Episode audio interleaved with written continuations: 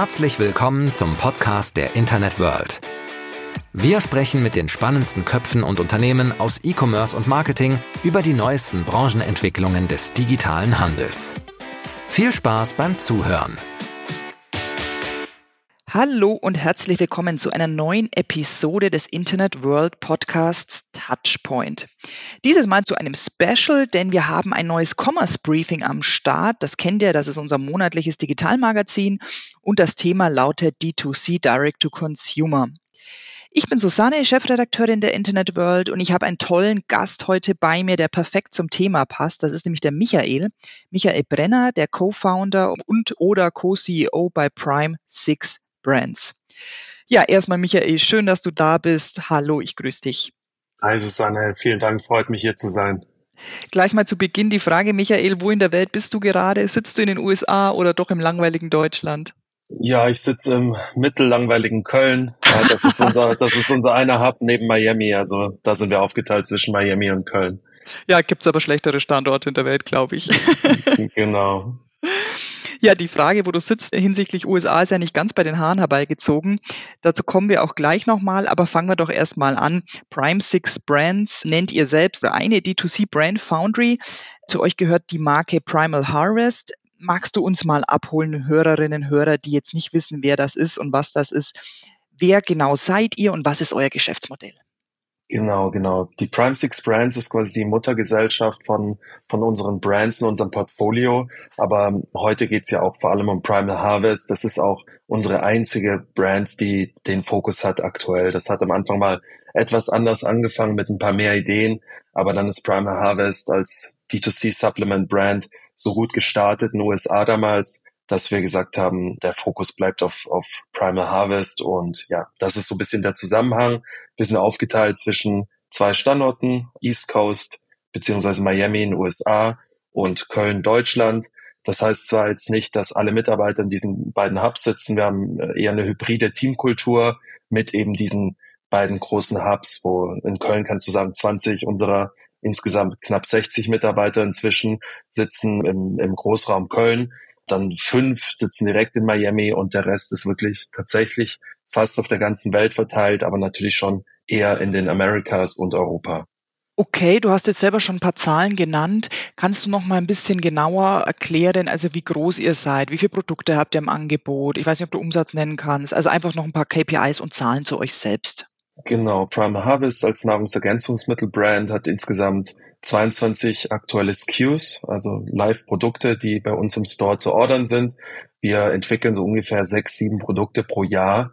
Und durch den Fokus auf unsere fünf, sechs Kategorien, die ich ja auch nochmal nennen könnte, das sind die das sind Themen wie Magen-Darm-Gesundheit, das ist Schönheit von innen, also Thema Kollagen, Beauty vor allem. Dann haben wir aber auch noch Nootropics im Angebot, Gelenkgesundheit.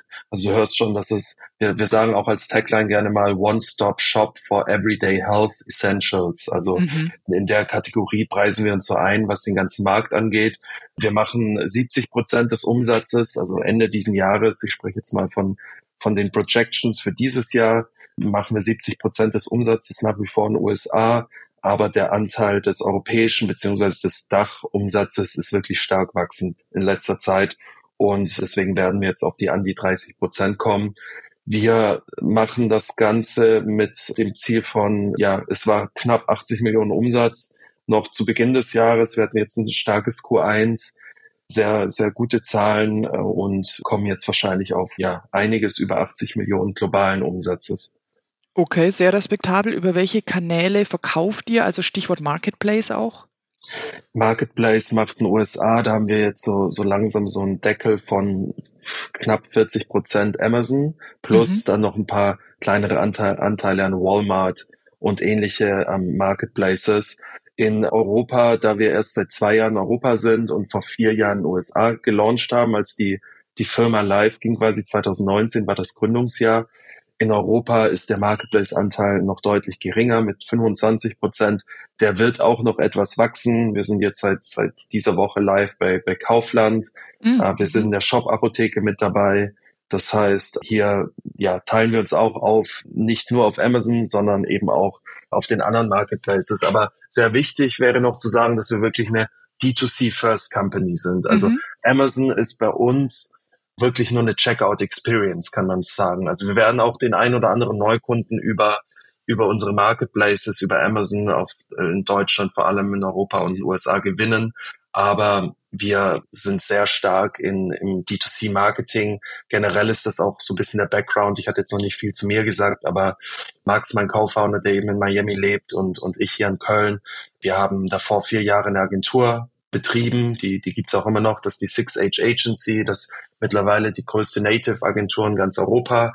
Also Native, da spreche ich dann vor allem von Tabula und Outbrain. Mhm. Das heißt, das ist ein Steckenpferd von uns, ähm, die aber jetzt bei Primal Harvest gar nicht viel, also da ist unser Native Share gar nicht so groß. Da konzentrieren wir uns vor allem auf Google und Meta.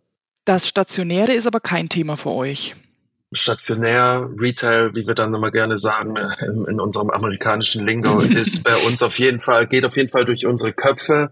Aber da muss ich ähm, sagen, so Schuster bleibt bei deinen Leisten. Wir wollen wirklich jetzt erstmal die, die digitalen Kanäle, den Businessplan, den wir jetzt haben für die nächsten fünf Jahre, der ist wirklich erstmal auf digital ausgelegt. Es kann sich immer was ändern. Es kann sein, dass wir, dass wir einen starken Partner finden, der uns da gute Insights gibt, der uns irgendwie den Weg in Retail aufbereitet. Aber generell ist das jetzt erstmal nicht in der Planung, da wir in allen Kanälen, die wir jetzt betreiben, wie gesagt, eben vor allem Google und Meta, noch so viel Potenzial nach oben haben. Also unsere AdWords Impression Shares können wir sehen. Wir machen jetzt mit diesen 22 SKUs 80 Millionen Umsatz und da, selbst da haben wir bei weitem noch nicht alles ausgenutzt. Wir backern andere Kanäle wie Influencer noch gar nicht in der Größe, wie das viele andere machen. Wir haben noch Potenzial in andere Länder zu skalieren. Das ist auf jeden Fall eher ein Businessplan. Aber ja, also die Retail-Frage ist eine sehr interessante. In Deutschland vielleicht sogar etwas weniger, beziehungsweise in abgewandelter Form. Ich weiß jetzt nicht, ob die die, die Retail-Landscape in Deutschland ähm, perfekt für unsere Produkte ist, zumindest so wie sie mhm. sind, auch weil sie, wir ja uns auf jeden Fall im Premium-Segment ansiedeln. Aber in den USA ist das dann nochmal ein Thema, was etwas konkreter werden könnte. Und dort gibt's nämlich von den Ketten her, wenn du jetzt an Walmart und Target und so denkst und, und CVS, da gibt's eben einfach eine höhere Bandbreite an Premium-Retailern, die da eher in Frage kommen. Aber ja, das sind so unsere Gedanken zum, zum Einzelhandel bis jetzt. Mhm, hochspannend. Jetzt hast du selber schon das Stichwort Länder genannt und das ist ja wirklich das Besondere unter anderem an euch, dass ihr von den USA nach Europa kamt. Magst du da ganz kurz ein bisschen was erzählen? Wie kam es dazu? Du hast schon gesagt, dein Co-Gründer sitzt in den USA, das ist sicher ein Point. Aber erzähl gerne, wie, warum in den USA gegründet und warum jetzt der Schritt nach Europa? Genau, genau. Also ich versuche mich da echt kurz zu halten, muss trotzdem dann nochmal kurz ausholen, wie wir uns überhaupt dann kennengelernt haben und warum USA immer bei uns top of mind ist. Also ich bin, habe selbst in München studiert, bin dann vor zehn Jahren ziemlich genau nach Köln gezogen und habe dann tatsächlich online über ein digitales Marketing-Forum, Stack That Money hieß das damals, das ist mhm. so eine Größe in der Performance-Affiliate-Szene, darüber habe ich Max kennengelernt, mein, mein immer noch Co-Founder. Wir sind inzwischen wirklich ähm, acht Jahre Co-Founder, wie so ein altes, eingeschworenes Ehepärchen teilweise schon. Aber das, das hat immer gut funktioniert, dass er drüben saß. Er hat nach Gleichgesinnten aus Deutschland gesucht. Ähm, da waren auch dann die, also ohne uns mit Rocket Internet vergleichen zu wollen, aber die Ideenfindung, funktionierende Trends, sowohl im Marketingbereich, was Marketing Funnels angeht, wie man Online-Ads-Dollars ausgibt, aber auch hin zu Produkttrends, was uns jetzt natürlich auch wieder sehr extrem geholfen hat im Primal Harvest Business.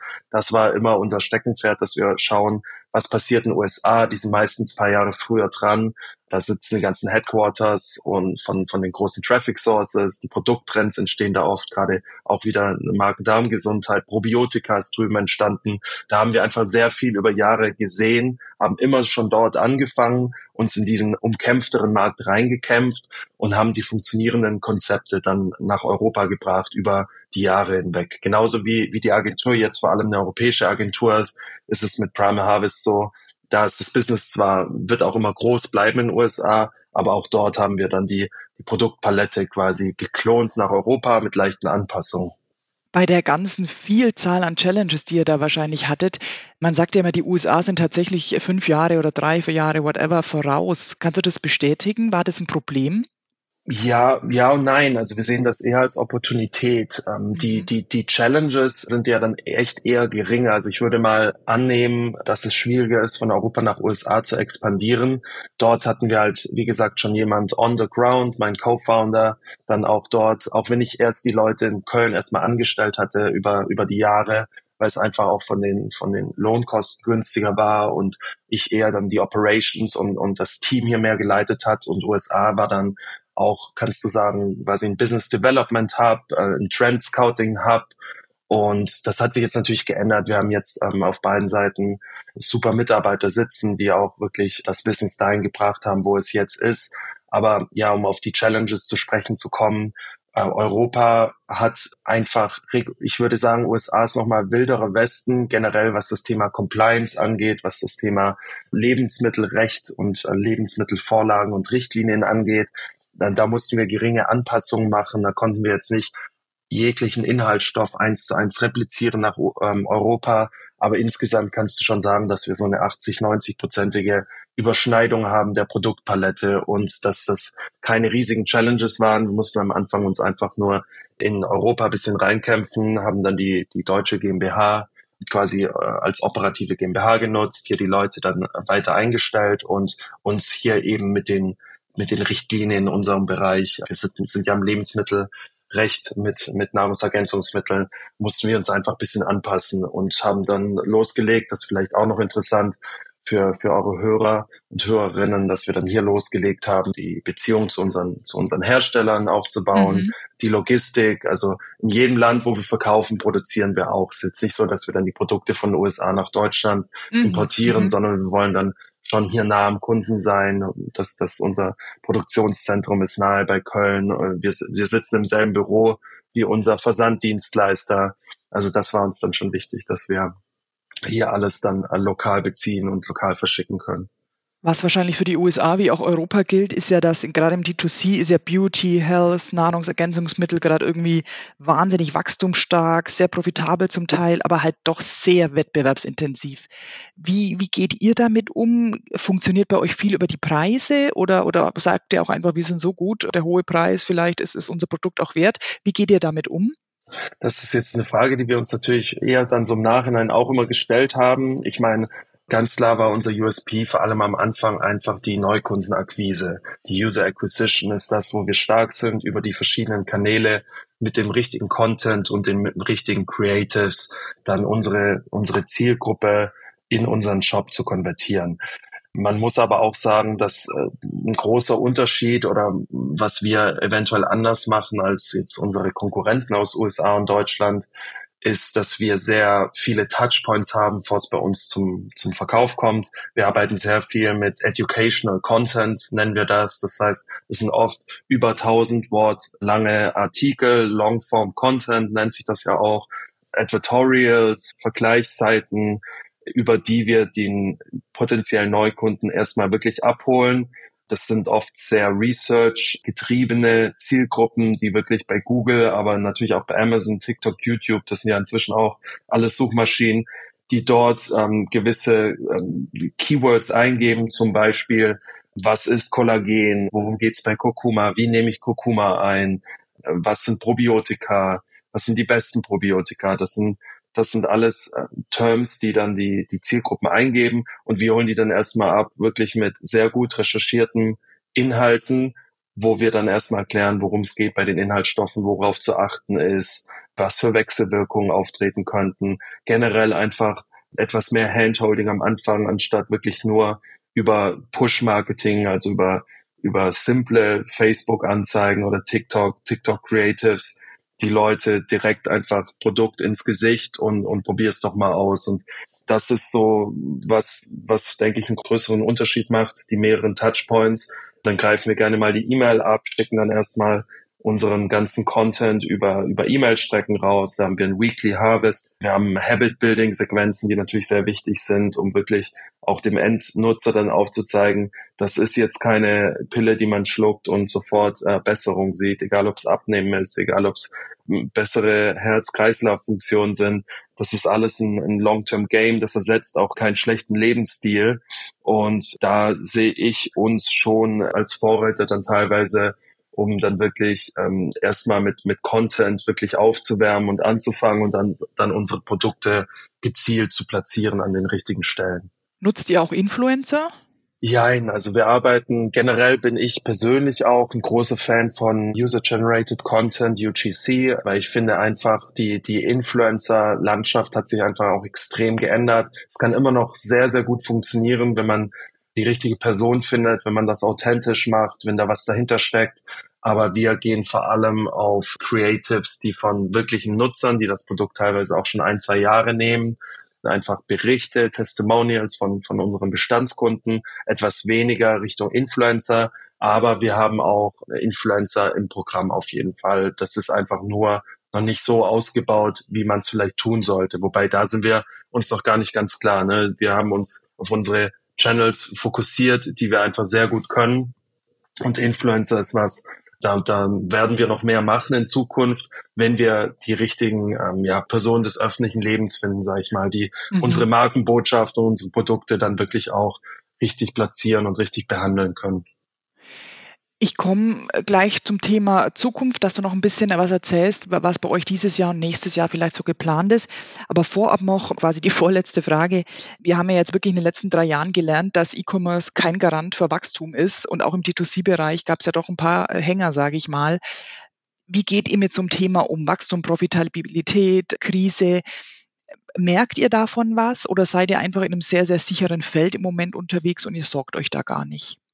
Ja, das ist eine super Frage und, und ja, das geht uns natürlich auch permanent in den Köpfen rum. Ja, da habe ich viele Gedanken dazu. Ich versuche es kurz zu halten, aber zum einen muss man sagen, wir waren von Corona weder super positiv noch negativ, also wenn dann eher positiv berührt, hatten ja wirklich die Hälfte unserer Gründungszeit, ähm, waren jetzt ja die, wirklich die Corona-Jahre. Man muss sagen, das hat, wenn dann eher da wir eben in, in einem guten Bereich sind, der wirklich sehr recession-proof auch ist mit, mit Nahrungsergänzungsmitteln, hat uns eher vielleicht dann schon geholfen, dass Leute generell weltweit, aber eben auch in Deutschland, Europa, USA dann sowieso ihre Gesundheit etwas proaktiver in die eigene Hand nehmen. Leider muss ich sagen, gab es ja dann trotzdem auch teilweise Vertrauensbrüche mit großen Institutionen. Das finde ich eigentlich nicht toll, aber trotzdem gab es große Gesundheitsinstitutionen mhm. weltweit, die die teilweise wirklich zu lang an, an falschen Tatsachen festgehalten haben. Und die Leute recherchieren mehr, die, die, die, die merken, es spricht sich rum, sage ich mal. Es kommt immer mehr Studien dazu, dass du halt nicht lebenlang unbedingt eine, eine Pille der Pharmaindustrie nehmen musst, sondern gewisse Themen halt auch ähm, anders, an, anders angehen kannst. Und das ist so ein genereller Trend, der hat uns sicherlich geholfen. Ansonsten könnte ich noch sagen, wir sind bootstrapped von Anfang an. Das hat uns mhm. sicher sehr viel Flex Flexibilität gegeben. Ähm, Gerade da wir inzwischen eine Subscription First Company sind, also wir hatten jetzt auch noch gar nicht über das Thema Retention und Lifetime ja. Value gesprochen, was sicherlich auch sehr spannendes Thema für uns ist und, und somit die Prio 1. Aber ja, wir sind froh gewesen, dass wir nicht den, den klassischen VC-Weg gegangen sind. Ich kann mich auch, habe jetzt noch nie Geld aufgenommen, kenne mich jetzt auch nicht super aus in dem Space. Nur muss ich sagen, das hat uns eben die nötige Flexibilität gegeben zu wachsen. Ich bin auch sehr froh, dass wir nicht angefangen haben zu versuchen, alles in-house zu bringen, also Thema Produktion und Logistik. Da gab es sicherlich mal Gedanken dazu, aber wir konzentrieren uns wirklich auf unsere Kernkompetenzen. Das sind halt wirklich die besten Produkte mit der besten Qualität zu einem trotzdem noch kompetitiven Preis für, für die breitere Zielgruppe an den Mann und an die Frau bringen zu können. Und deswegen sind wir auch dabei geblieben und haben unseren Wachstum dann gerade durch die, die Abos sehr gut vorantreiben können, sind auch überdurchschnittlich profitabel im E-Commerce-Bereich, vor allem seit wir uns konkret dazu entschieden haben, nicht mehr auf Bundles zu gehen und wirklich im ersten Kaufschritt dann ähm, einfach nur zwei, ein, zwei, drei, fünf Fläschchen von unseren Supplements anzubieten, sondern wirklich dahin zu gehen, hey, wenn wir Resultate sehen wollen, macht ein Abonnement einfach viel mehr Sinn im Bereich Nahrungsergänzungsmittel. Wir discounten die Brand nicht, wir, wir machen quasi so gut wie keine Promo-Aktion, außer jetzt Black Friday, Cyber Monday, und gehen da wirklich eher den Weg einer Premium nachhaltigen Marke, die eben dann lieber mal ein kleines Produkt gratis mit dazu gibt oder mal kleine Versuchspäckchen mancher Produkte rausgibt, anstatt jetzt so konstant 20, 30 Prozent Discount-Kultur zu leben. Mhm. Ja, es ist halt wirklich eine sehr, sehr spannende Marke, das muss ich echt sagen. Nicht nur aufgrund der USA-Europa-Thematik. Michael, ich will dir gar nicht zu viel deiner Zeit klauen. Vielleicht magst du am Schluss einfach noch sagen, was ist so euer jetzt im, im Hinblick auf dieses Jahr größtes Ziel oder größtes Bestreben, größter Plan? Vielleicht magst du da ein, zwei Sachen nennen. Ja, der größte Plan ist wirklich, die Maschine weiterhin aufrechtzuerhalten, was mhm. die, was die Abonnements angeht. Und wir sind nämlich schon immer sehr gut gewesen in der Neukundenakquise und wirklich die Community wachsen zu lassen und, und Neukunden in die Brand reinzubringen. Unsere Churn Rates, also die Absprungraten des Abos, sind auf jeden Fall auch ähm, sehr gut. Nur ich finde, da muss man sich dann immer als D2C-Brand auch in Erinnerung rufen, dass es wirklich meistens, und das trifft wirklich fast auf alle Brands zu, schwieriger ist, Neukunden zu gewinnen, als ein, mhm. als einen Bestandskunden zu halten oder wieder zu gewinnen. Natürlich sind wir da auch eins voraus, da wir das Abo anbieten, aber dann wirklich auch so ein, so ein lifelong Companion, nennen wir das auch zu sein, was eben die, die Reise angeht. Und was das für uns als Unternehmen bedeutet, ist, da nochmal klarer den Fokus drauf zu legen, nicht nur zu sagen, Unsere Arbeit ist erst getan, wenn wir jemand wirklich in einem Abonnement haben, in dem er glücklich ist.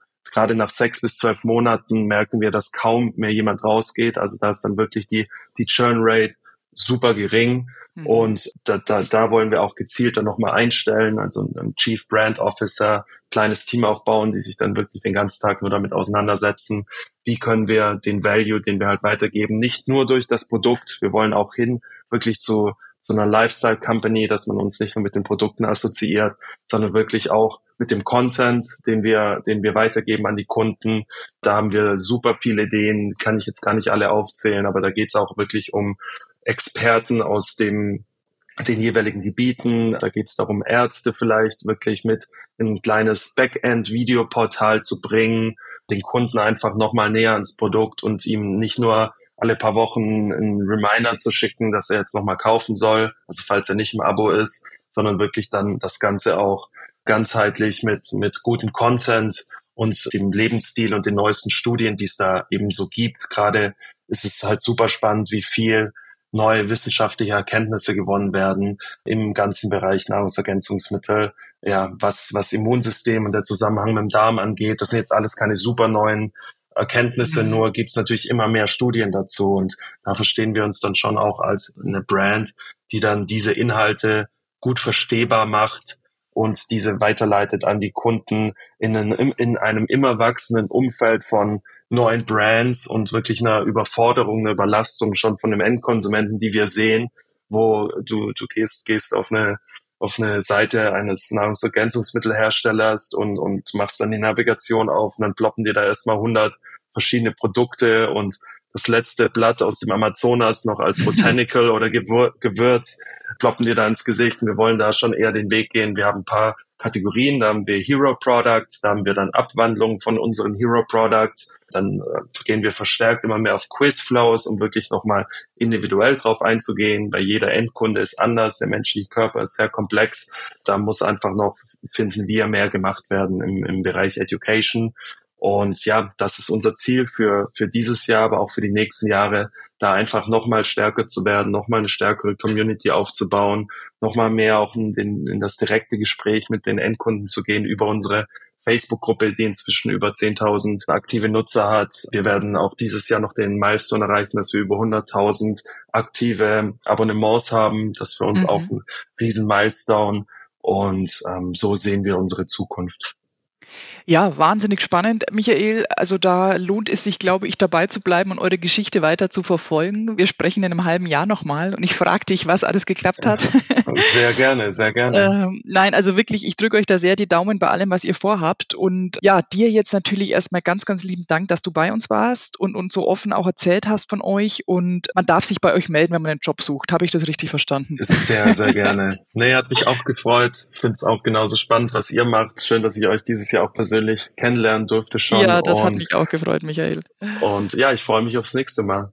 Ich mich auch. Danke, dass du da warst, Michael. Mach's gut. Sehr gerne. Mach's gut. Tschüss. Und das war's für heute mit dem Podcast der Internet World. Wir sagen Danke fürs Zuhören, bleibt uns treu und bis bald zur nächsten Folge.